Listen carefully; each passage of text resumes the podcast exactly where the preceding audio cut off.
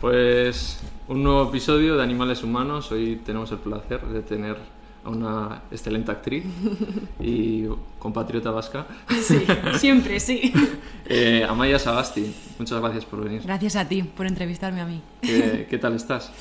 Bueno, pues estoy bien, con muchas ganas de esta entrevista porque, porque sí, porque me gusta mucho la labor que haces, me interesa mucho conocerte más a fondo y, y nada, y a ver qué tal. Vale, bueno, lo primero, sírvete ¿Sí? lo ¿Puedo? Sí, sí. Genial. ¿Conocías la, la marca? Sí, sí, la conocí. La conocí porque mi hermana estuvo un año en Australia y me habló de la kombucha. Yo no, no sabía muy bien lo que era. Y me empezó a hablar, no, que tenía un hongo activo, tal, no sé qué. O sea, al Sí. principio dije, hostia, qué miedo, ¿no?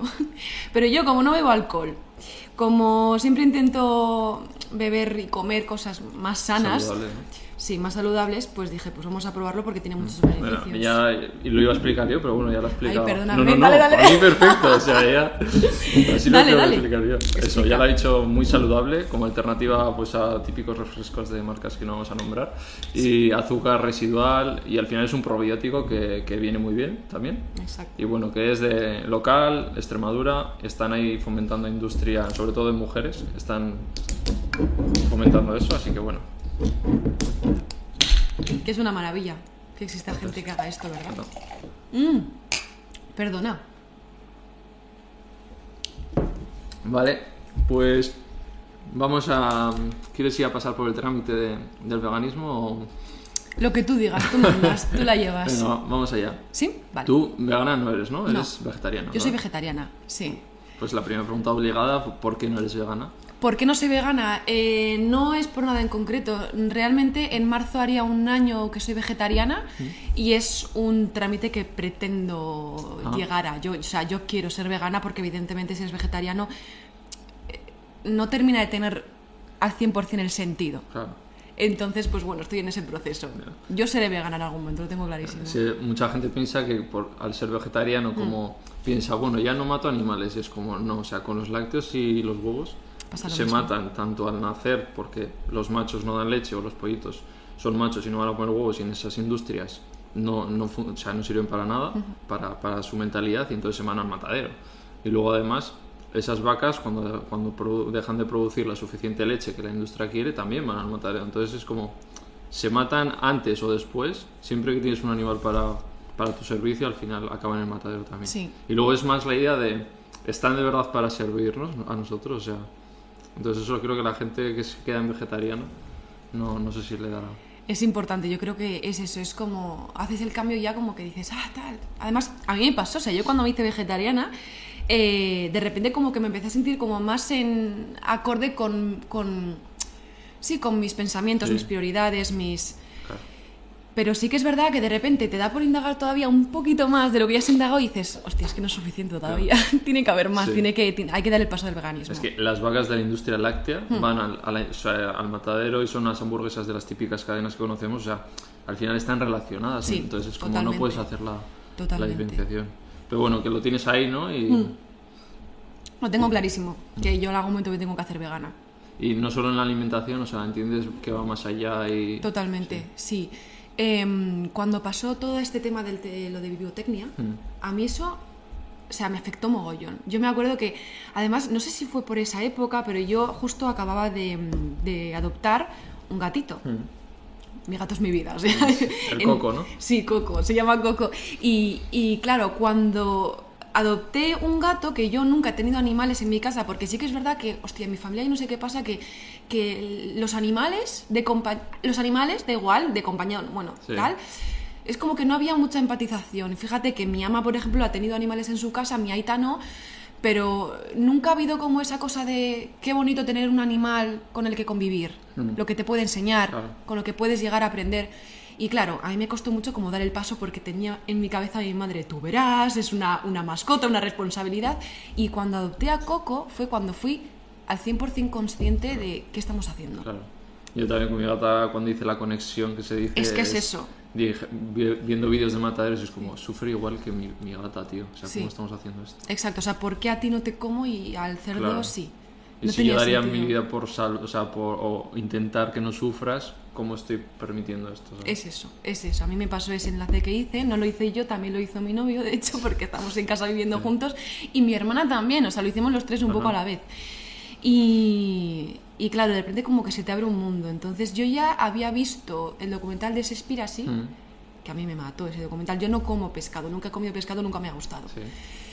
Eh, pero, joder, lo vi y dije, "Pf, esto está muy mal. Y luego encima vi la de lo que el pulpo me enseñó, Sí. que estuve llorando toda la tarde cuando lo vi. dije, no, esto no, no podemos hacer esto, no podemos seguir haciéndolo. Y, y lo que te digo, ahí hice el cambio y me empecé como a concienciar y a la vez vino, lo- vino lo de vivotecnia. Mm. Y yo me, me- O sea, no sé, es como que en mi cabeza no entraba que se hiciera eso en España. Bueno, pues ahí viste, ostra, vegetariana igual no es suficiente, ¿no? Exacto. Y me di cuenta de los horrores que hacemos a los seres vivos, a los animales, que al final son uno más, son lo mismo. Ya. Y, y me puse muy mal, me puse muy intensa en Instagram, empecé a compartir un montón. Es la- el- el- era pr- prototipo actriz defensora de animales, Sí. o sea, todo como muy cliché, pero de verdad yo nunca había hecho esto. A mí no me gustaba ni que mis amigas hablaran de sus animales y de sus mascotas. Hubo una época que estaban todas súper pesadas y ay, yo tenía rechazo. Sí, ¿eh? Sí, tenía rechazo a, a cualquier persona que hablara de, de su- los perros, los No, gatos. si llegas a conocer un vegano igual también como... Exacto, sí. Tampoco conocía, yo no Ya. conocía a mucha gente vegetariana o vegana.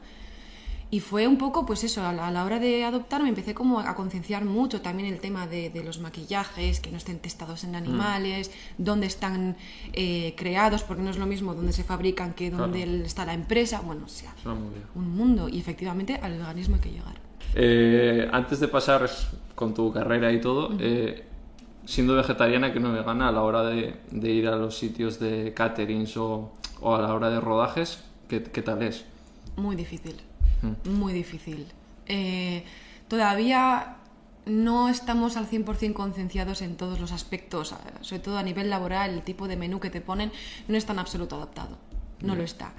Y a mí me pasó que el proceso de hacerme vegetariana lo hice mientras estaba rodando Los Hombres de Paco. Entonces, claro, yo al principio no veía la diferencia. De repente conocí a una chica que trabajaba en vestuario que me dijo, yo soy vegana, no sé, vegana o vegetariana. Me dijo, yo me traigo la comida de casa. Claro. Y dije, bueno, a ver, yo me estoy haciendo vegetariana, voy a ir viendo. Y es que es verdad, es que no hay nada. Te quedas con hambre. Y no puedes quedas- pedir, en plan... Puedes avisar que eres vegetariano o que eres Claro. vegano, pero no... Yo iré y diré, soy vegano, o sea, si no me ponéis, pues me llevo de casa o no sé. Claro, pero no debería estar Claro, esa, esa la ya. opción tiene que estar, Claro. tiene que estar. Y sobre todo ya que últimamente, eh, no es por nada, pero por suerte está empezando a ser moda todo esto. Sí. Y se está empezando a dar mucha visibilidad. Mm. Espero que no termine la ola, que se mantenga, ¿sabes? Ha llegado para quedarse. Entonces, yo también lo creo. Entonces, pues hay que empezar como a adaptar un poco. O sea, vale que la comida mediterránea es la leche, que en España muy buena comida, pipí, papá, Pero vamos de verdad a demostrarlo, ¿no? Vale. Con otras opciones. Pues eh, hilando con lo más reciente, que es que Amaya ha salido en la, la última, o son dos, dos temporadas, ¿no? Bueno, es una temporada Vale, de 16 parte- capítulos, parte 1, parte 2. No ha terminado nunca de quedar muy claro. Vale. Pero bueno, que ha salido en Los Hombres de Paco. Sí. Eh, bueno, ¿cómo te llega la oferta? Pues mira, eh, estábamos en la cuarentena, estábamos todos en casa metidos. Y de repente eh, todos los procesos de casting empezaron a ser grabados, evidentemente, porque si nadie puede salir de casa. Y a mí me, di- me dieron la oportunidad de, de hacer el casting de Los Hombres de Paco. Y yo lo vi y dije, "Uf". Entonces, claro, los actores muchas veces y las actrices nos, nos llegan como muchos proyectos con un pedazo de título como este Sí. y dices, a ver, lo voy a hacer, pero no me van a coger. ¿Por qué? Porque ¿Y eso que lo reparten en plan a tu repre o...? se lo envían a mi representante. O sea, se lo envían a muchos repres, ¿no? Claro, Supongo que- eso que no es, sé cómo- eso es. O sea, el representante puede proponer al actor o la actriz o al revés, pueden, Ya. de- pueden eh, pedirlo o demandarlo. Y claro, eh, yo lo vi y dije, "Ah, o sea, no, me, no tienen por qué cogerme porque es un proyecto muy gordo, porque hay gente muy importante Mm. y quizá una actriz con una trayectoria un poquito más amplia pues tendría como más cabida en este proyecto.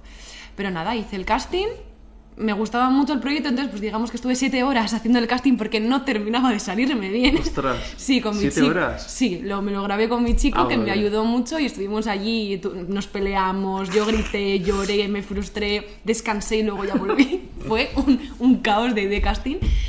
Pero eh, pasó una cosa y es que eh, a la semana ya tenía el papel. Ostras. Y eso no es, no es lo típico. O sea, ye- quiero decir, aquí no quiero engañar a la gente, a los actores y las actrices nunca tenemos el papel tan rápido, pero sí que es verdad que de repente, por algún motivo, ocurre que encajas en el papel. Claro, sí. Y como encajas, pues te lo dan. Con mucha suerte y con mucho trabajo también, pero pues nada, así fue que llegó. Y yo no me lo creía. Yo la semana cuando. Claro, todo esto por llamadas. Sí. Y me dijo, me reprendo, no, cariño, que lo tienes, que te lo han dado. Y estaba así. Estaba en shock, no me lo creía. ¿Sentiste como mucha presión al decir, claro, es una serie que, que ya está como en la retina de mucha gente Sí.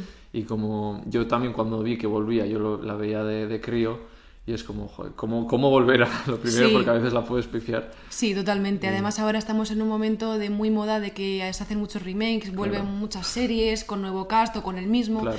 Y hay como mucho esa apuesta además a nivel mundial, porque en Estados Unidos también están haciendo lo mismo. Eh, Yo llegué un poco de, uff, a ver qué pasa aquí. Eh, espero lo primero encajar, eh, tanto en el equipo como en la serie. Lo segundo, que, que salga bien.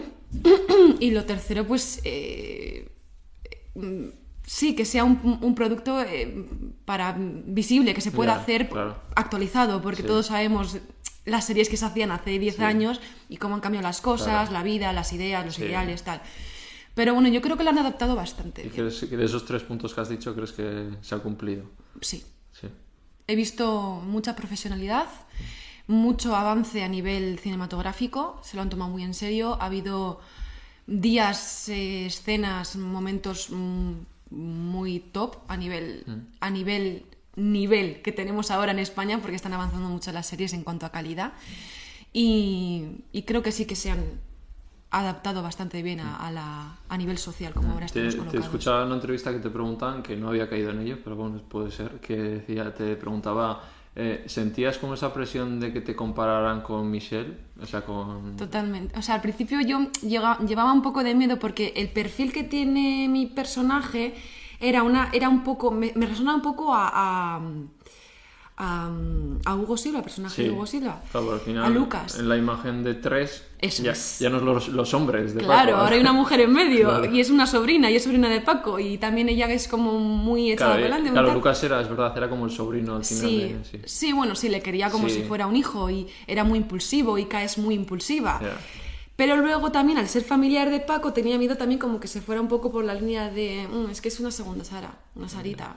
Pero bueno, sí que es verdad que se llevó muy bien, se defendió ¿no? muy bien el personaje y no tiene ¿Te han nada que dicho ver. algo en plan en redes o...? Eh, Sí, me, me escriben mucho en redes sociales, estoy súper Pero en contenta. plan bien, ¿no? No Sí. en plan de... No, no, Yo no. prefería a Sara. No, no tengo haters por ahí, Ah, de no, ¿no? momento. Vale. Los tendré, soy consciente de que los tendré. Pero ha encajado bien Ica y, y yo me quedo súper contenta con eso. Sara era mi cruz. de- Sí, Sí. en mi hora Lucas. vale, y bueno, ¿cómo es trabajar con ese elenco Pues de maravilla. Mm. personajes? Porque, madre mía, a nivel profesional es como Sí. un regalo, ¿no? Sí, yo me, me automentalicé de alguna forma diciendo, Amaya, son compañeros. Amaya, de verdad no te pongas nerviosa, son compañeros. Y al principio fue imposible Claro. no hacer la diferenciación. Pero como ellos ya tenían una familia montada, ya eran... Se comportaban de una forma tan natural que era como muy difícil tú también no meterte en ese rollo. Y, y ya llegó un momento en el que pues, eran compañeros Claro. que te ayudaban, que te, te aconsejaban, porque yo me he dejado guiar mucho por Paco y por Pepón. Mm. Y, y bien, o sea, una más. Y de- del reparto con quién, o sea, cuéntanos quiénes estaban, aparte de eso, Pepón, Paco, ¿con quiénes Está, trabajaste? eh, pues Pepón, Paco, Eneus, Amparo Larrañaga, eh, Carlos Santos. Eh, luego en el elenco nuevo estábamos, eh, bueno, perdón, Amparo Larrañaga, Jorge Kent, eh, el hijo de Darío Grandinetti, que es eh, Juan Grandinetti. Y luego las personas que han ido viniendo en capitulares, que también Sí, o una sea, maravilla. has coincidido poco con Hugo Silva y... Con Hugo y con Michelle coincidí al final del rodaje sobre todo, que teníamos ahí unos capítulos eh, más corales. Y sí, pero sí que es verdad que lo que mucho, mucho no he coincidido con ellos. Pero bueno, aún así, o sea, pudimos hablar y tal, así que... Y Juan Diego también... Jo, Juan Diego llegó un día. Claro, yo con él no he rodado, entonces Ah. no, digamos que no, no he tenido, no he tenido eh, trato. Pero un día llegó de sorpresa al Mm. Ostras. plató. Y claro, llegó y estábamos todos, entonces eh, fueron, eh, me acuerdo que Neus, Paco y Pepón se abrazaron con él Y claro, yo lo vi tan bonito Sí. que me puse a llorar. me emocioné con una, como una boba, estaba todo el mundo flipando. Yo estaba llorando porque yo sé lo que, o sea, no sé lo que supone porque no tengo tantos años Sí. ni de vida ni de, ni de Claro. trayectoria eh, de carrera, pero yo los vi a todos abrazándose, riendo, eh, que me pareció tan bonito, tan, tan bonito porque... Mm. Me parece que- uno de los mejores actores que hay en España. Sí, es muy buen actor. Es, Hizo es maestro, una, o sea... Una película, la de Padre Coraje. No sé si sabes Sí, cuál sí, es. no la he visto, o sea, no la he Sí, visto, sé como cuál es. un- eh, desde un caso de real, de Sí. que busca a un padre, como la policía, pues al final no, no consigue dar con quién mató a su hijo, que le mató una gasolinera como unos yonkis, no sé qué, y se mete en todo ese mundo sub, submundo y hace un papelón brutal. Me, me gustó mucho. Luego, aparte, no somos de pero- Es un gran actor. ¿Y eh, quién de todo ese elenco dices, te, te quedas admirada de decir, joder, qué bien trabaja o qué, qué buen profesional? Eh, para mí, por ejemplo, Paco Tous me, me enseñó me enseñó lo que es ser una persona profesional en el plato. Porque, bueno, eh, sí, Paco tuvo sus momentos de bajón a nivel de salud y tal, y la forma en cómo abordó cada hora de rodaje, porque era con diferencia la persona que más rodaba junto con Pepón, Paco un poco más yo creo, es, es- es increíble cómo estaba todos los días, con todo lo que suponía, con... Sí, con sus dificultades y cómo se re- recompuso, cómo estaba ahí con todos. eh, Luego terminaría reventado, pero daba igual, porque las 8, 9, 10 horas de rodaje estaba arriba, arriba. ¿Y son muchas horas de, de rodaje? Muchas, muchas. Sí, sí, sí. Acabas muerto, ¿no? Reventado. Sí. Acabas reventado. Yo, claro, que no tengo tantísima experiencia y tal, eh, yo me acuerdo que, ostras, el- la primera semana de rodaje entre los nervios, todos los días rodando, un montón de horas, tal no sé qué, yo ese fin de semana no me levanté de la cama. No me levanté de la cama. ¿Cuánto tiempo se has rodado más o menos los hombres de Paco? Eh, pues mira, empezamos en agosto y no paramos, tuvimos un pequeño parón en noviembre, creo, y- pero hasta mayo no hemos parado. Vale. Han sido un montón de meses, todos los días rodando. De repente había un día que librabas y decías, ¡buh! Y a veces, eso, yo de pequeño quería ser actor, pero bueno, luego... La, ¿Ah, la sí? Sí, sí, sí. Qué guay. Mi madre me dijo rápido, te vas a morir Fuera. de hambre. Y entonces ya cambié el chip de pequeño, de adolescente y ya... vale. Y luego hablaremos sobre eso, que algo tiene que de razón mi madre. Sí. Eh, pero digo, yo creo que eh, rodando creo que estaría muy guay, como que lo idealizamos, pero luego como que hay muchas horas de parón, no sé si me equivoco, he hablado con algún actor y así, que tienes como que esperar, como muchas tomas, como repetir, y creo que eso igual ya no me gustaría tanto. Claro, o sea, los rodajes no es como una obra de teatro. Tú te Claro. quedas ahí, hay días que estás, pues igual dos, tres horas desde que te han Hacer igual llamado. 10 minutos también, o yo qué sé. No, para, esperando. Ya. Se espera muchísimo en los rodajes. eso yo, uf, lo llevaría sí, y luego las repeticiones, claro, pero es que no sé, hay algo ahí que, que te engancha. Sí. O sea, yo sé que yo sé que no es el trabajo más, eh, ¿cómo decir? Más continuado a nivel de, de- sí, de, de estar ahí, de sí. que no es, no es muy dinámico en muchos momentos, pero luego también se hace semejante equipo humano Sí. con todo el mundo que estarás dos horas y pico esperando, pero te estás riendo porque tienes a gente al lado, porque es muy humano. Estar en un rodaje para mí es muy humano. Y bueno, también te habrá entrado Amaya. Pastica, ¿no? No, hombre, claro, o sea, se gana. Yo siempre digo lo mismo, los actores y las actrices parece como que ganamos o que se gana mucho más, pero realmente te están pagando para luego saber que no vas a volver al. O sea, cuando termina un rodaje es que no sabes cuándo vas a volver otra Claro. vez al ruedo. Entonces. ¿No estás contenta con eso? O sea, Lo estoy llevando, porque yo sé que a nivel social, es que ¿sabes qué pasa? Que estamos muy limitados a nivel social. Entonces, por lo que entendemos de yo tengo un trabajo de lunes a viernes con mi mensualidad, con mi mes de vacaciones, eso los actores no lo tenemos y las actrices. Entonces, claro, cuando te crías en algo totalmente contrario, ves a tus padres, a tus tíos, a tus tal, Sí. a tus amigas, a tus amigos, dices, uff, ¿cómo, cómo, cómo, me, ¿cómo de incómoda me encuentro en esta realidad y cómo la afronto? Es difícil. Yo digo que es difícil, sobre todo al principio, porque claro, es que al final... ¿y has notado que te conoce mucha más gente por la calle o en redes? O... eh? Eh, yo he notado que me ha pasado en Madrid que se me paraba gente, pero gente joven. Eh, Yo pensaba y decía, "Buah, si alguien tal ve alguna cosa, es alguien ya mayor, como muy fan de las... No, no, no, gente joven. Gente que cuando empezó la serie no había ni nacido. Y la gente puede decir, joder, a los hombres de Paco, bueno, joder, qué fácil, qué éxito, ha llegado, qué fácil habrá llegado. Y no sé, te quería preguntar si ha sido fácil el camino hasta llegar a hoy aquí. No, en absoluto. no. Yo, esto, es- esto suena un poco dramático, pero yo si tengo que repetir toda la trayectoria que tenía hasta ahora, con todo lo que me ha pasado, porque me han pasado muchas cosas a nivel personal y laboral, eh, no sé si lo repetiría. No, lo suele decir mucha gente que se sienta Sí. ahí, o sea, que de todo tipo, cantantes. Me alegro. o- Me alegro porque es como si a mí me cuentan con 18 años, yo que no venía de un entorno artístico, yo que vine a Madrid en plan rollo...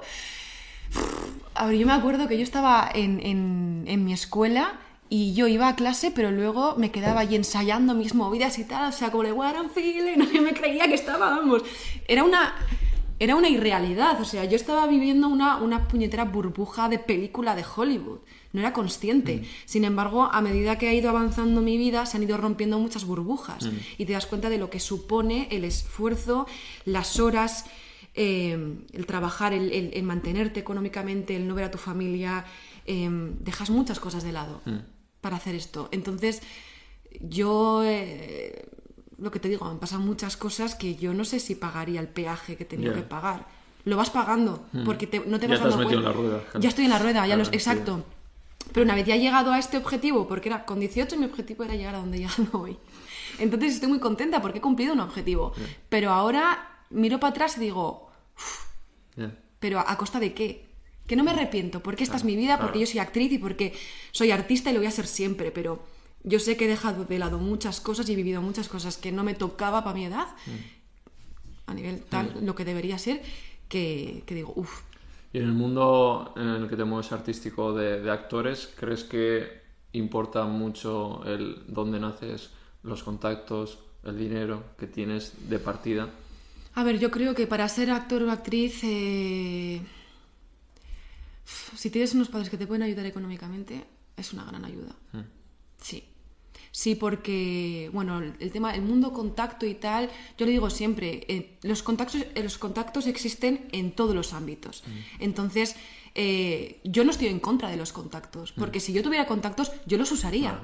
Entonces, Yo los uso, aquí está todo el mundo. pues, es- exacto, o sea, al final todos nos Pero movemos así. hay claro, una... yo me lo he buscado y me cuesta Claro. como un año empezar a tener contactos. Claro. Otra gente ya por ser hijos de o lo que sea ya lo han tenido muy fácil. Pero si esos hijos de eh, dan el, el- el nivel que se les, se les exige, Claro. está muy bien. Claro, si tienes talento. está Exacto. claro. Sí, o sea, si, si, vas, si ah, vas a hacer bien y sabes que eres bueno en lo que.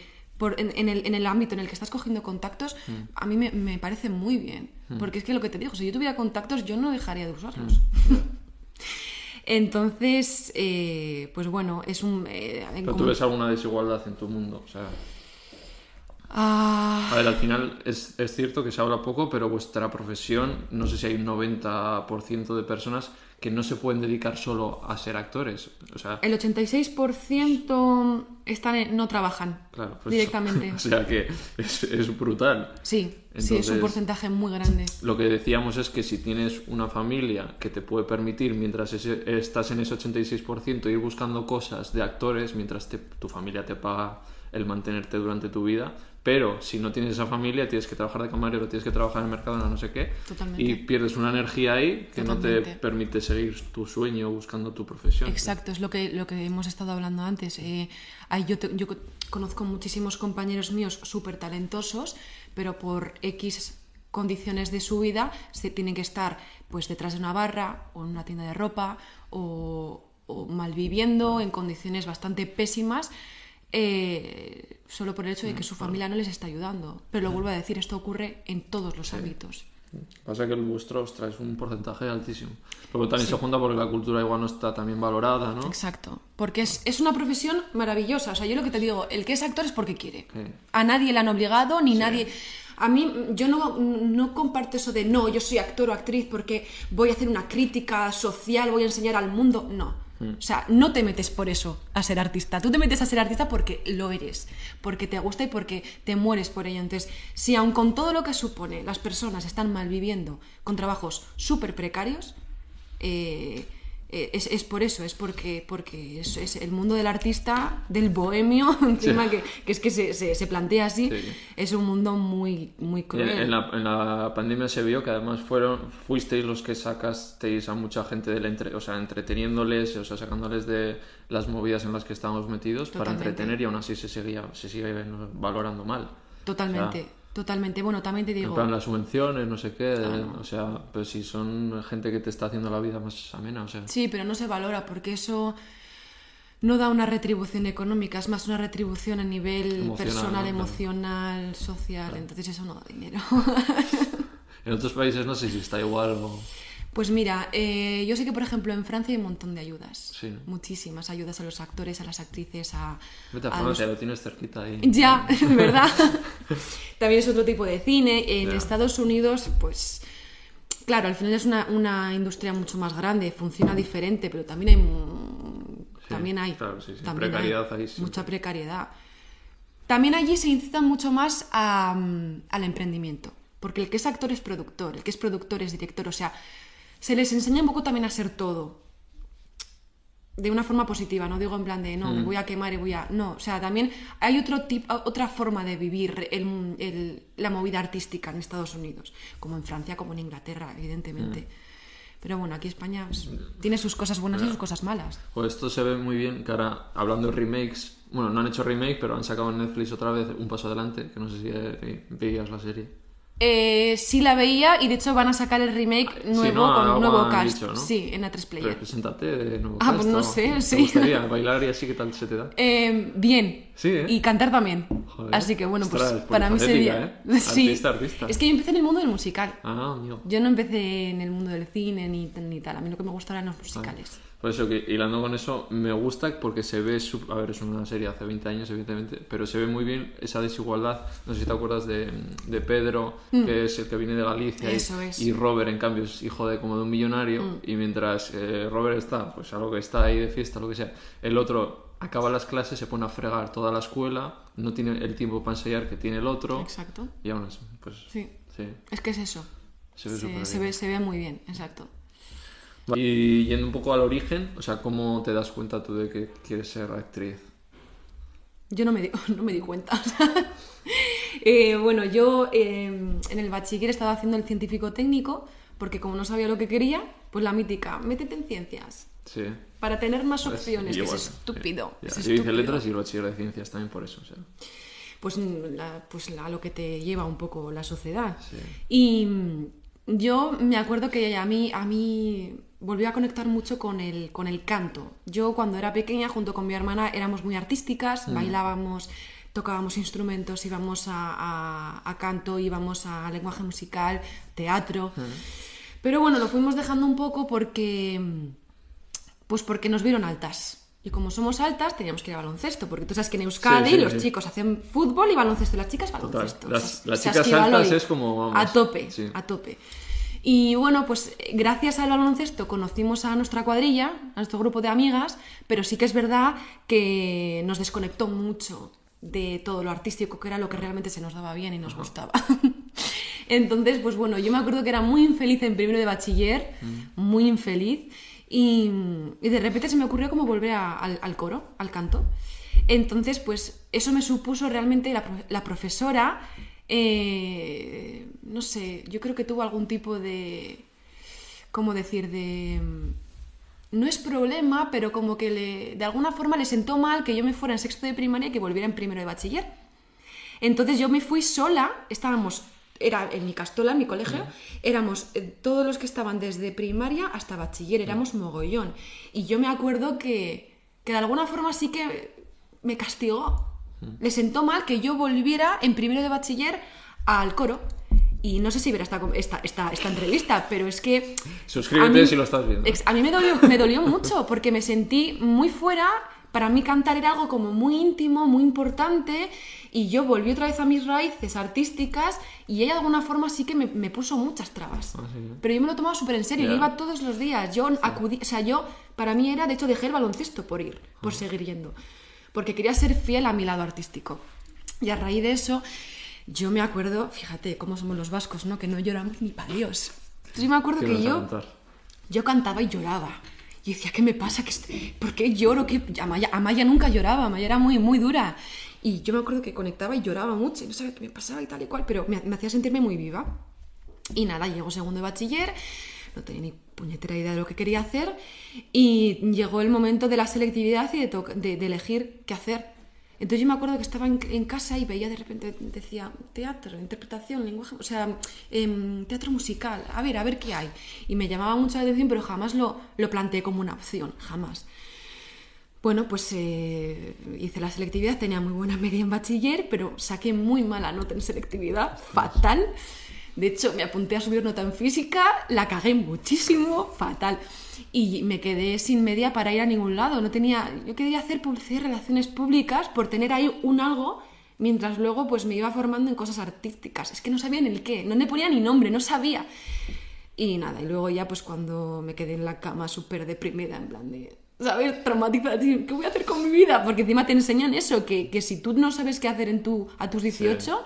Y si te equivocas, estás Sí, jodido. sí, total, es una presión. Es una presión, es una Y te sensación. acabas metiendo, pues como yo, la que más salías tiene derecho. allá. Exacto, y cuánta gente se equivoca y es infeliz el resto de su vida. Claro.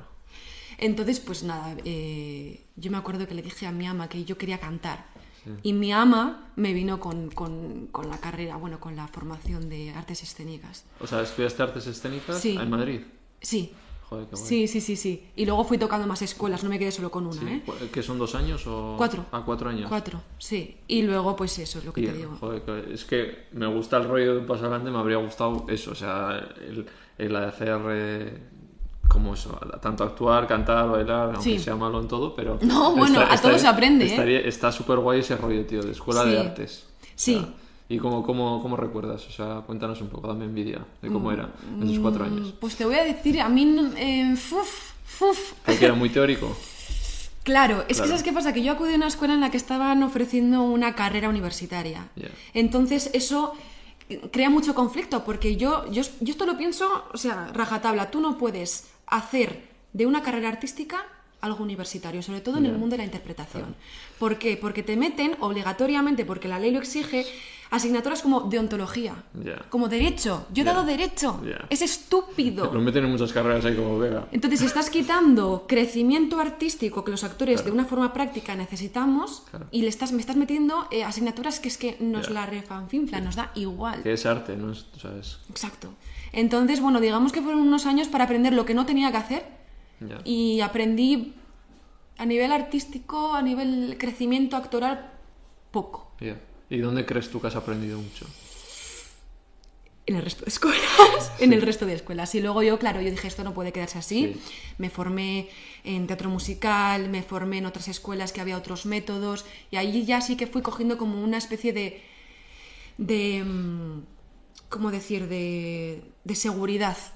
Empecé a indagar mucho porque los act- las actrices y los actores tenemos que trabajar mucho con nuestro interior, qué nos pasa, quiénes somos, qué nos ha pasado en nuestras familias, cómo podemos, cómo lo hemos abarcado. Entonces es un trabajo también a, a nivel de introspección muy bruto. Ya. Y O sea, ¿qué es como.? Nunca, siempre lo he pensado, o sea, para tú ponerte en la piel de otro cuando actúas, evidentemente, tú tienes que estar ya como que te tienes que vaciar previamente. ¿tú crees? vaciar no tienes que conocerte. Ajá, Tienes que saber cuáles son tus puntos débiles, tu- tus puntos Para luego a la hora de actuar, ¿no? También, Exacto. Porque imagínate que tu punto débil es este y justo tu personaje va ahí, ¿no? Exacto, entonces tienes que trabajar mucho esa parte de la que tú igual puedes flaquear un poco más. Claro. Y en el personaje de Ika había algo de. Eh, claro, Ika es una tía muy. así como muy. chulesca, muy ¿no? chulesca. Yo no soy así. Ya, yo, yo- claro, yo no te conocía. Claro. Ahora te, lo- te conozco por tu prima está aquí que me Sí. está echando una mano grabando. Sí. Pero te vi en ese primer capítulo que vi de Los Sí. De Paco y dije, hostia, qué tía más seria, más. Soy una tía así como muy tal, no sé sí. qué. Yo no soy así, yo soy todo lo contrario. A veces soy como una especie de flower power andante, ¿sabes? Entonces, eh, digamos que. Pero también, también te digo, es un, es un rollito que lo conecto mucho poco con el rollo vasco, ¿sabes? Muy Sí. así, muy tal, muy tal. Entonces, digamos que tampoco me costó mucho. Ya. Pero lo que te digo, Ika tiene muchas cosas que no, con las que yo no, que no soy de forma natural. Pero bueno, lo que hay que hacer es reforzarlo. Mm. ¿Y cómo, cómo es ese trabajo de ponerte en la piel de, del personaje? Bueno, pues todo un proceso. Primero eh, tienes que crear como una imagen. Yo lo que hago es crear una imagen del personaje. Entonces yo la voy leyendo, voy haciendo preguntas. Al final con los guionistas tienes que ir pactando cosas. Y, y yo ya como que eso, como que me creo una imagen y digo, vale, ¿esta chica qué es? ¿Qué le pasa? ¿Cómo fue? ¿Por qué es, por qué es así? ¿Qué le pasó en su pasado? ¿Quiénes son sus familiares? ¿Cómo se lleva con su madre, con su Un padre? trabajo de investigación previo. Es total. co- en parte es lo que hago yo antes de traer y es lo que me flipa. Eh, a mí soy súper curioso, y es, es. como... pues vine a Maya, pues me leo todo lo que... Eso es, un poco el ámbito psicológico, Sí. tal, porque eso dice mucho, porque eh, la forma en cómo somos nosotros es realmente cómo estamos por dentro. Claro. Entonces, ella, ¿por qué anda así? ¿Qué le Claro. pasa? ¿Por qué es tan, por qué es tan chula? ¿Qué, le pasa en su vida para bien. protegerse? Eso es. Claro. Entonces, es un trabajo Y psicológico. porque luego te va a responder, por ejemplo, Pepón con algo y tú tienes que saber cómo respondería. Claro. ¿qué No le pasa? ¿Por qué? ¿Por- ¿Cómo le está hablando eh, el personaje Mariano? Porque, o sea, es eso. Bueno, está guay. Sí, es, es muy interesante. Sí. Es mucho, muy interesante. Y también es un trabajo, estos actores que se meten como de repente a alguien súper turbio, a alguien Oh. no sé qué, como emocionalmente también te puede dejar, Sí, ¿no? claro, claro. te metes final- tanto que te lo, igual hasta te lo crees. Yo qué sé, el, eh, Jo- Joaquín Phoenix con el Joker, yo creo que dijo algo como que se quedaba al final un poco... Claro, claro, es que la gente no lo sabe, pero el mundo de, de la interpretación es un mundo que o, lo, o tienes docentes que te, te enseñan bien y tú te conoces bien, o puedes llegar a acabar muy mal, porque efectivamente tú intentas, intentas meterte en la mente de alguien, lo primero que no eres tú, y lo segundo que puede tener cosas un poco Sí, turbias. sí, y- acabas pensando igual. Claro, y como te entres en esa vorágine y no sepas salir, Claro. puedes acabar un poquito grilladito, ¿sabes? En tu casa hay chulesca como, venga, no sé. Sí, pero bueno, yo sé que Ica no es nada tal, entonces no. Y luego también cambios de físicos que hacen muchos también. eso Sí, sí, eso No sé si has forma mucha parte del. algún papel o... Sí, forma- parte del método. Entonces, cada uno también, cada actor o actriz, sabe hasta qué punto eh, ponerse como. eh, poner en riesgo. Vamos, a- yo vamos a decir riesgo, pero tampoco es la, la palabra, su salud. ¿Sabes? Quitando Mario Casas, que es, vamos, ese de, pasa de 40 a 90 kilos. Sí, sí, sí, no. eh, muchos actores y actrices en España también hacen eso, ¿eh? Sí. Sí. Y tú, esta- o sea, si te dicen algún papel de poner a tu cuerpo un poco al límite, ¿lo harías? Mm, tendría que ver eh, la magnitud del proyecto, claro. cuánto eso te va a si reper- compensa, ¿no? Claro, claro. si te compensa, porque yo, por ejemplo, cuido mucho mi salud. Entonces Claro. no lo sé, habría que ponerse en, el, en el- la situación, en la diatriba, sí. ¿Para Ica sí te dijeron algo no? Nada. ¿Cómo eras? Punto. Ya está, sí, no sé si me, no me dijeron nada. Vale. Vale, pues vamos a pasar a la sección de los tres nombres. Los tres nombres. Sí, o sea, yo te doy, te voy a ir dando dos nombres y pues lo que te venga, lo que, lo que te vengan esos nombres a la cabeza. Vale, ok. No te has visto mucho mis entrevistas. No, el final Bueno, no. El- la verdad es que todas las iba No, bueno, esto es algo que he metido hace poco, o sea que... Ah. Vale, vale. Sí, sí. Vale, eh, la pri- el primer nombre, Ania. Mi prima. Claro. Mm, Mi prima, eh, una chica con muchísima valentía, mucha inteligencia emocional, eh, con muchas ganas de cambiar las cosas, de cambiar el mundo, de dar visibilidad y, y muy buena persona. Eh, la, le agradecemos que haya estado ayudándome que mi cámara ha fallado. Y nada, eh, segundo nombre, Terminator. Terminator, vale. Eh, La gente dirá, ¿qué dice? Eh, ¿Tienes, sí. tienes explicación? ¿Ah, sí? Ah, bueno, sí, pues bueno, yo hice... Que Yo tengo, hice- mucha información. Hice, hice casting para Terminator y me llegué a reunir con, con Tim Miller haciendo un casting. Entonces, eh, que es el director de la, peli- Sí. de la última película. Eh, pues sí, me viene en la cabeza esa pedazo de experiencia, ¿no? Al final dices, ostras, eh, te hacen una, una pues, segunda fase en... en- O sea, estuviste a punto de salir, ¿no? no creo que, no, creo que tanto como a punto, pero bueno, estuve con él, con el, un director de Hollywood haciendo Ya. un casting, fue como un... Estaba súper nerviosa, o sea, me acuerdo que es que me puse a hablar inglés y, y- y- y me acuerdo que, que mezclaba los his con los shis y guau, guau, Sí. guau, y hice... ¿De inglés qué tal vas? ¿Eh? ¿De inglés qué tal vas?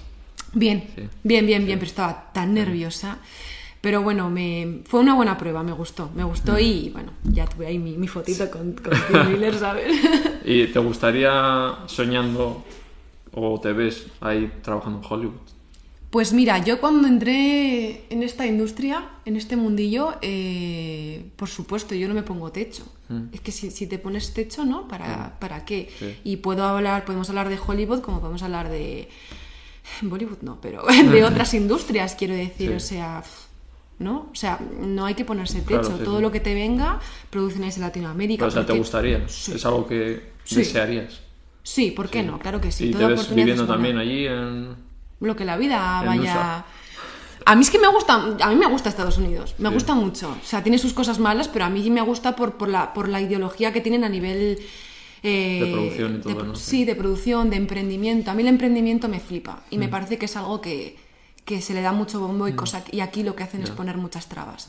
Entonces, pues yo soy muy. Bueno, eso muy sí, no te jodas un tobillo allí porque No, te no. un ojo de la cara. También es verdad que la sanidad pública, evidentemente, es algo que tenemos aquí que, bueno, es- nos Sí. tenemos que sentir muy orgullosos.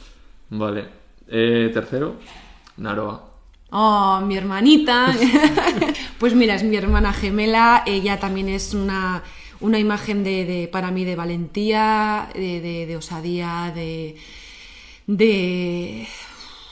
de, de emoción, a nivel emocional. Mi hermana es alguien con una sensibilidad increíble. Es artista también, como tú. Sí, ella es O sea, artista si también. quisiera se podría haber dedicado a la interpretación Sí, también, sí. sí, yo, yo digo que sí. Eh, pero bueno, a ella le gusta mucho el ayudar a las personas, ella es psicóloga, eh, tiene su propia página en Instagram que es eh, Mm. arroba un café y charlamos, eh, que da muchísima información muy valiosa, Mm. que muchas veces te lo dan los terapeutas pagando y ella lo está dando de gratis, es decir, Mm. ella también es muy altruista.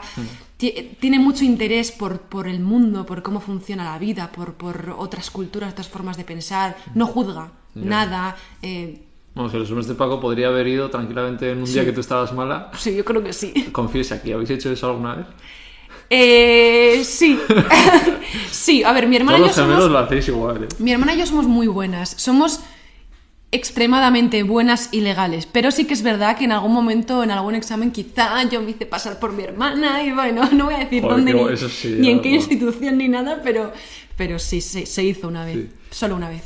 ¿Y cómo ha sido la relación desde pequeñas? O sea, porque es sea, siendo gemelas. Muy especial. Sí. O sea, siempre os habéis llevado. A ver, entiendo Siempre. que habrá momentos que estás todo el día. Sí, no, es que es- estamos todo el día juntas. Mm. Es que es- somos como un apéndice de la otra, ¿sabes? Sí. Compartidoras Bueno, de útero nos llamamos. ¿El qué? La estoy melody. Sí, sí, a veces, No nos, habláis a la vez, ¿no? a veces nos llamamos las... Antes lo hacíamos mucho. Hablábamos mucho a la vez, o lo que ella estaba pensando yo lo pensaba. Hay una, hay, un- hay una pesadilla que la compartimos. Tenemos una pesadilla que es la misma pesadilla, que es en un ascensor, bueno, tiene una Sí. larga historia. Pero mi hermana y yo tenemos un vínculo muy especial. Mm. Eh, nos conocemos tan bien que con un solo mensaje ya sabemos todo. Sí. Y... y bueno, también a nivel, a nivel social es un poco complicado ser gemelos, porque muchos gemelos si nos ven, si ven la entrevista, se sentirán identificados porque hay una cosa de ponernos a las dos en un mismo nivel. Eh, hay que, tenemos que compartir todo, somos iguales, eh, no hay diferenciación. Y por el contrario, cuando de repente, por ejemplo, una es miedosa, la otra es la valiente. Eh, a una le gusta, yo qué sé, pues la música rock, a la otra le tiene que gustar la música indie. O sea, hay muchos juegos de, de meternos en el mismo molde y por lo tanto no poder desarrollarnos de forma individual. Claro. Hay muchas dificultades. Y por otro lado, eh, llevarnos a los extremos. Lo que una es, la otra es al, al Tiene que ser lo contrario. ¿no? Sí. Siempre uno es más que eso que se Sí, dice, ¿no? Exacto. Entonces, claro, ahora yo creo que, por ejemplo, ahora a nivel vital estamos en un momento, a los 25 26, Mm. en el que ya empiezas como a hacer tu vida, a hacer tu camino.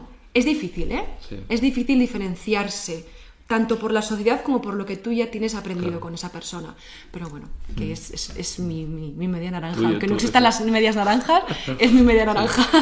Vale, y luego no hemos hablado también de otro papel importante que hiciste en La Línea Invisible, ¿no? Sí. ¿Y qué, qué tal la experiencia? Maravillosa también. Sí. Maravillosa. Yo, bueno, fue mi primera producción así a nivel. Producciones he tenido muchas, Sí. pero las que, la que yo digo a nivel así gordo. Esa de Movistar, ¿no? Sería. Esa fue en Movistar con Mariano Barroso, con Alex Moner, con a- eh, Ana Castillo, bueno, con Patrick Criado, con un, un cast. Está muy... Antonio yo yo me lo vi entero. A cambio, Los Hombres de Paco no, no pude ver porque estaba en A3 Player, no Claro, en A3 Player, y claro. los que pusieron. Bueno, ahora está en HBO. Ah, sí. Sí, Ah, para que lo sepas. Eh, fue una, una- un, un regalo, un regalo de oportunidad porque al final se rodaba en mi tierra. Yo jamás me hubiera visto rodando en mi tierra y estaba yo como siempre con el pecho muy grande, en plan Sí. no, pues aquí tal, no sé qué, yo como enseñando todo. Pero claro, al final la, la producción, eh, nadie de los que estaban allí eran de Euskadi, éramos muy Claro. pocos. Había técnicos, Sí. eh, había eh, una, una vestuarista, eh, pero bueno, digamos que el, el- el- lo que es el, el- gordo, lo grande, no eran. Había gente de Cataluña, En- gente... en ese- estaba trabajando, ¿cómo se llama? El que está en la serie de Leticia Dolera, ¿no? Eh, Em, Enrico Kerr. Es- es- y tú estuviste con él. Maravilla. me sí. parece un, un actorazo, ¿no? Que sí, es, es- Es- es- es eso de que hablamos de ponerte en la piel de otro, Sí. ese lo lleva, vamos. Ese lo lleva a rajatabla. Es, es una. em, es, es un. Enrique es como. no sé, es una persona muy especial, como Alex, ¿eh? que se llevan los dos muy Sí. bien, son personas muy Sí, lo- especiales. no. Es muy buen actor, eh, es especial, es especial. Es artista, ¿no? Tú lo has conocido. Artista, total, total. Sí, sí, sí. No, me gustó mucho la experiencia, me gustó mucho trabajar con gente tan importante. Bueno, a ver, tan importante, que ha hecho tantas cosas. Eh, no me gusta decir importante, es gente que ha hecho cosas, Sí. ¿vale? O sea, somos todos iguales. Profesionalmente igual tiene más Exacto. recorrido, lo que sea. Exacto. Y mm, fue muy bonito, fue un regalo. Fue un regalo. Encima, yo realmente no rodé mucho. O sea, estuvieron allí dos meses y medio, tres, y yo fui ocho días a rodar. Así, ¿eh? Pero fue un regalo. O sea, yo me acuerdo que yo estaba allí y es que ya sentía que llevaba ahí toda la vida. ¿Y cómo te metiste en el personaje? Me comentaba tu prima que intentaste contactar con, la, con el papel que hacías. Sí, ¿no? Intenté contactar con Julia, pero es que no.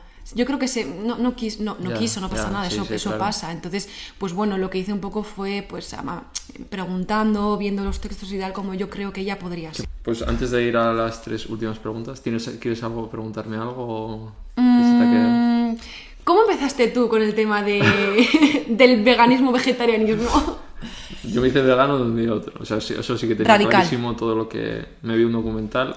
¿Cuál? mm, Eh, Erlings, Terrícolas, en Sí. YouTube, que te explica la opresión que viven los animales en todos los ámbitos. Entonces, como vi una película global, entendí que estábamos los humanos por encima de los animales en todo. Alimentación, vestimenta, entretenimiento, carreras de no sé qué.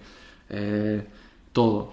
Eh, pieles, todo. Entonces dije, hostia, yo quiero dar una solución global a esto.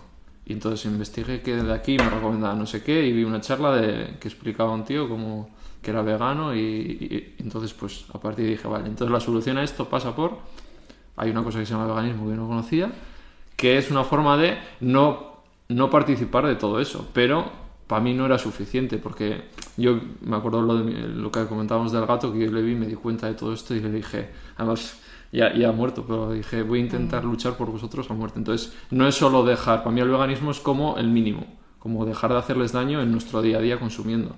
Pero creo que mi motivación era ir un paso más y luchar para impulsar, ese- eh, evitar esa opresión que están sufriendo los animales. Entonces, por eso me, me hice vegano y activista Qué bonito. al mismo día. Joder, date cuenta que realmente es una decisión que has tomado como... Porque siempre pasa este tipo de cosas de que cuando se toma este tipo de acción, eh, que al final tú ganas en, en tranquilidad mental, pero sí que como que de repente dices, no, más, más, más, más. Entonces hay que ser como muy consciente de hasta dónde tú puedes Claro, llegar, ¿no? sí. Porque te puedes llegar incluso a frustrar. Sí. Decir, joder, quiero cambiar el mundo, pero... Claro, eso luego la vida te va poniendo un poco. Eso te iba a decir, de todas formas- Yo empecé activismo, hice todo tipo de activismos que se puedan decir y que no. y he estado en sitios increíbles, de, de terribles, ¿no? Entonces, pero bueno, los primeros años me lo tomé. Yo tenía claro que quería llegar a. a- yo quería comunicar y concienciar al tío ese que ve- veía dando charlas en la universidad y dije, yo quiero hacer eso. Qué bien. Entonces me puse mis dos primeros años con mi entorno, en plan a- como un saco de boxeo, a entrenarme una y otra vez, venga, venga, venga. Muy bien. Y de ahí cambié mi vida y dije, venga, grupos de activismo y, y tuve como tres años de pa' aquí, pa' allá, pa' aquí, pa' allá, conocer muchísima gente. Qué bonito. Y luego ya pues dije, igual redes sociales creo que es como un una herramienta súper potente y probé. Y de repente, pues a la gente no sé por qué, pues le encantaba lo que decía y tal. Entonces, pues me he quedado ahí, más o menos. Y, y ahora intento pues hacer- es adaptarte a la, más o Claro. menos a lo que tú también sientes. Claro. Porque no es lo mismo Ibai de 22 años, que era un poco loquillo, Claro. que se metía en cualquier sitio, a que ya tengo 27 y pues me apetece hacerlo de otra forma, ¿no? Como con esta charla que le pueda servir a gente que está escuchando. Para informarse. Claro. Y dentro de, vamos a decir, 20 años, con, esta, con, con- con este ideal que Sí. tienes, ¿dónde te ves? Buah, 20 años es que es mucho, ¿eh? Ya, pero ¿dónde te puedes imaginar? ¿Dónde...? Ayudando a los animales seguro, pero no ¿Seguro? sé la forma. Vale, muy bien. Pero me gustaría dedicarme a la comunicación, lo que estoy haciendo ahora. Maravilla. Muy bien, genial. Voy a chapar, luego corto. Que no, que está muy bien, está muy bien. Y no sé si tienes alguna más pregunta. No, yo creo que no. Me gusta, me gusta lo que acabas de decir. Sí, me quedo con esto.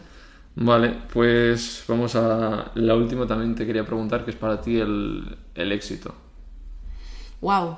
Mira, el éxito, em, hablo aquí como si tuviera, no sé, 50 años, pero desde los 18 hasta los eh, 26 que tengo ahora, me ha cambiado mucho el concepto. ¿Por qué? Porque yo con 18 años, fíjate cómo era, yo le decía a mi Aita desde muy joven, ¿eh? Yo le decía, Aita, yo no sé lo que voy a hacer, pero, lo- pero lo que haga voy a ser la mejor. Era un concepto totalmente erróneo, porque para mí ser la mejor era ser mejor que el resto. Entonces, ¿qué pasa?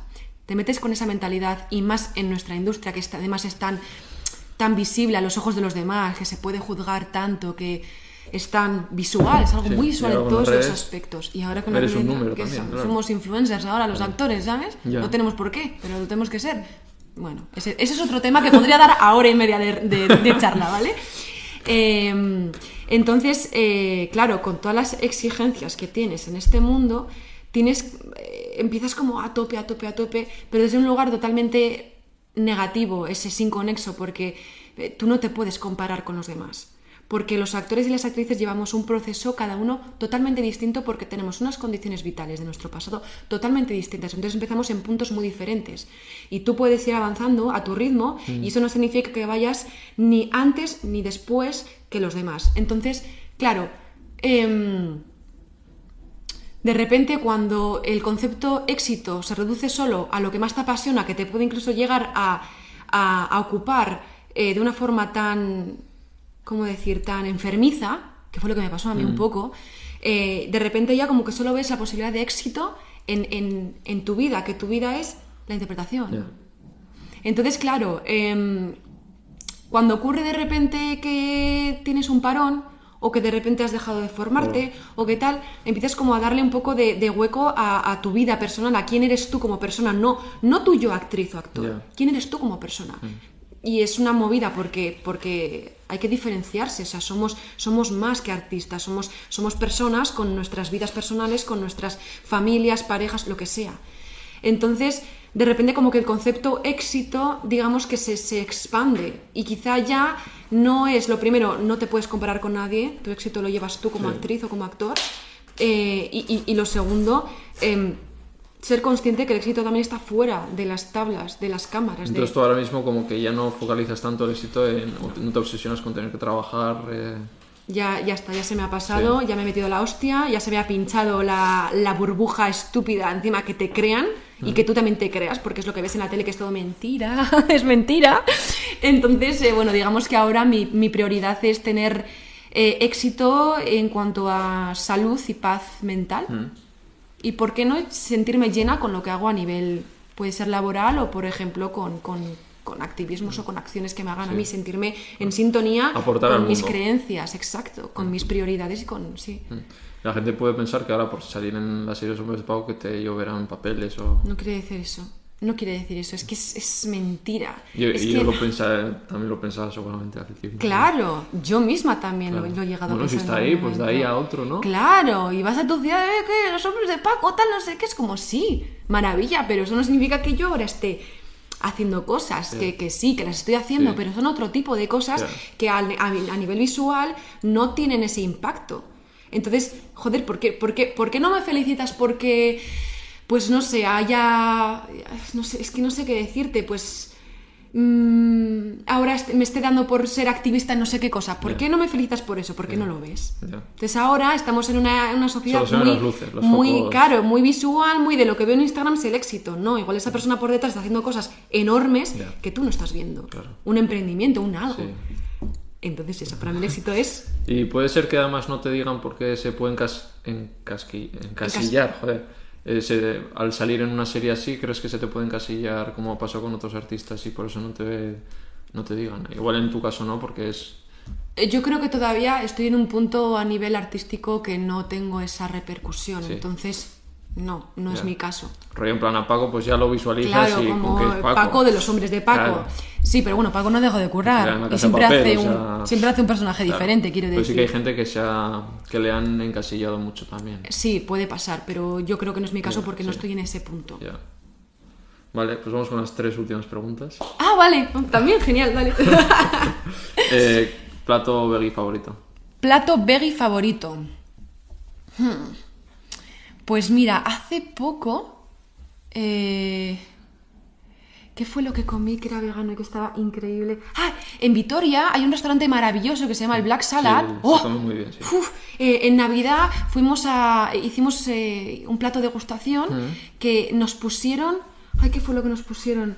Eso Bueno, hay mucha cantidad, además. O sea, todo estaba, in- bien. todo estaba increíble, todo era una cantidad Sí. enorme. ¿Y qué, te- qué- qué había, Gabriel? ¿Qué era?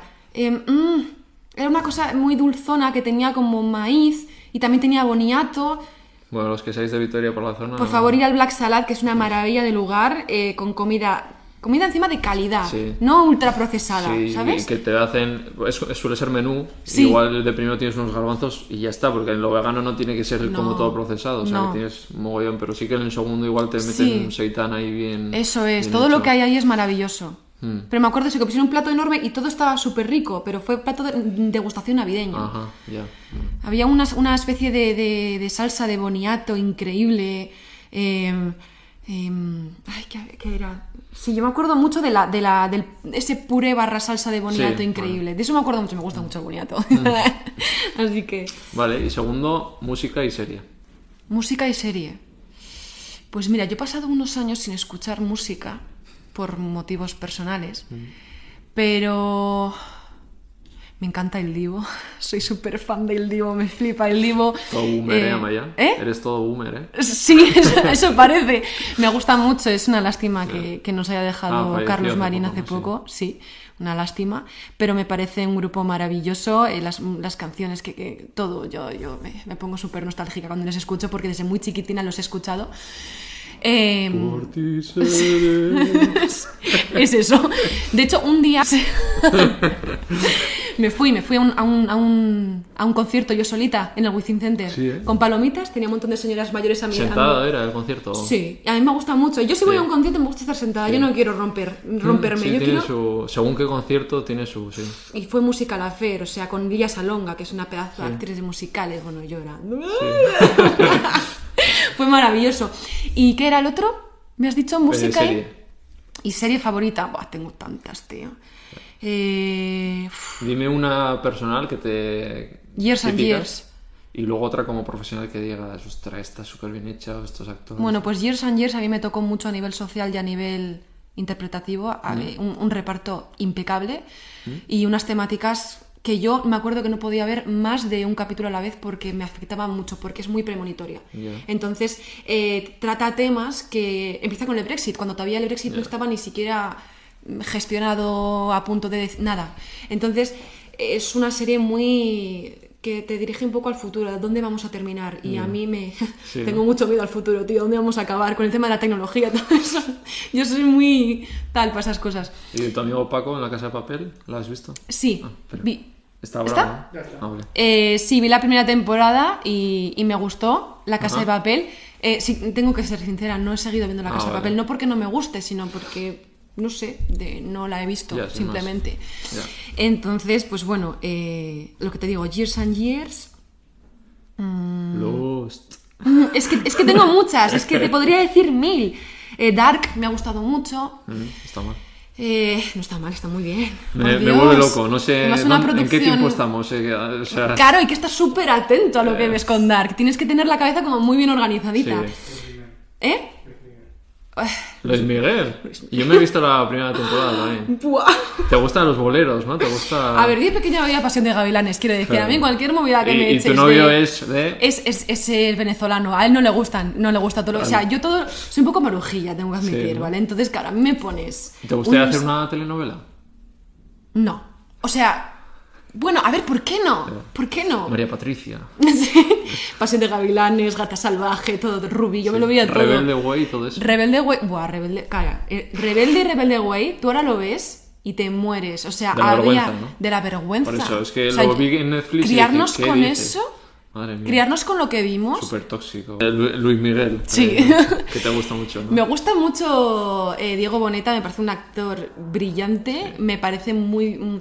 cómo cuentan la historia. Eh, ah, claro, es que yo lo que te he dicho, soy un poco... Soy un poco mm, me gustan los, los jujijujis de Sí, muchas cosas. Me gusta, me gusta mucho eh, ver los, los- las historias de las personas. Eso, sí, sí. Me in- no porque me guste saber los entresijos, sino porque me gusta saber cómo una persona como Luis Miguel, de chiquitín, con cómo era, con la familia que tiene alrededor, cómo ha terminado siendo quien es. Por eso me gustan los documentales de biográficos. Claro. ¿eh? Aunque no me guste Nicky Jam, por ejemplo, pero... ¿Cómo ha terminado el- Nicky Jam a ser Nicky Jam? Sí, eso es. Claro. Por dónde ha pasado es una curiosidad que yo creo que está es. innata en el ser humano. Sí, además, hay una cosa muy interesante que es el proceso estrella, cómo una persona se va convirtiendo en una estrella y lo que eso supone a nivel ¿Cómo lo personal, cómo se gestiona y cómo te conviertes quizá en una persona que tú jamás hubieras llegado a ser si no hubieras sido esa estrella de cuando eras pequeño. Claro.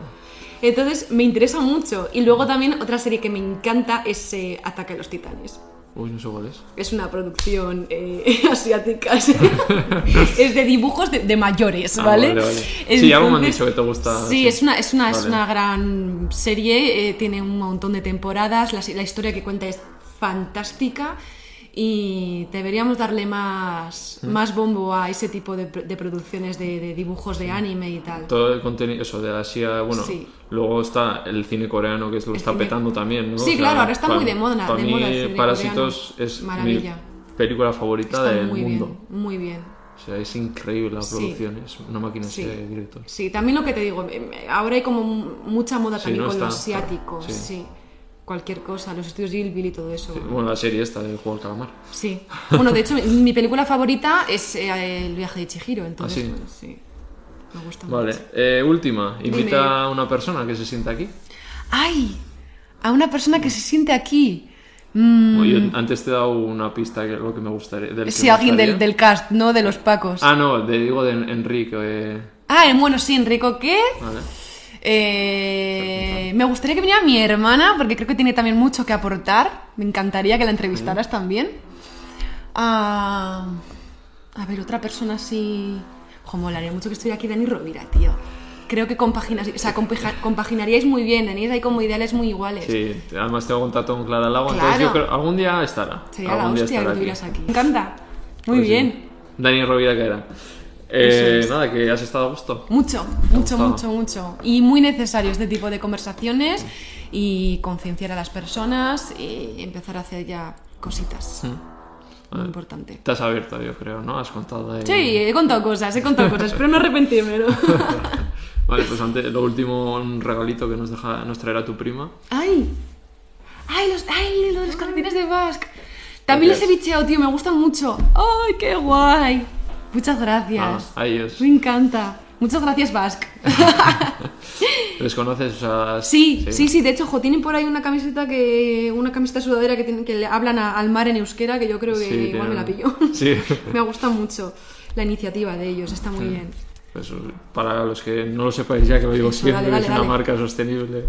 Eh, producen todo aquí, intentan que sea lo más ético posible, con los- no solo con las prendas, que aparte de veganos, son eh, también que los trabajadores tengan buenas condiciones y tal. Y nada, intentan que a través de la que la moda se deje de ser como el fast fashion y todo esto e intentar ser una herramienta de transformación social, dicen así. Está muy bien. A ver si me pagáis ya, vas, joder. Con todo lo que digo. Nada, que un placer. Un placer también, lo mismo. Muchas y gracias, Ibai. espero seguir viéndote, que eres una maravilla de persona. Igualmente, me ha gustado mucho hablar contigo. Vale. Chao.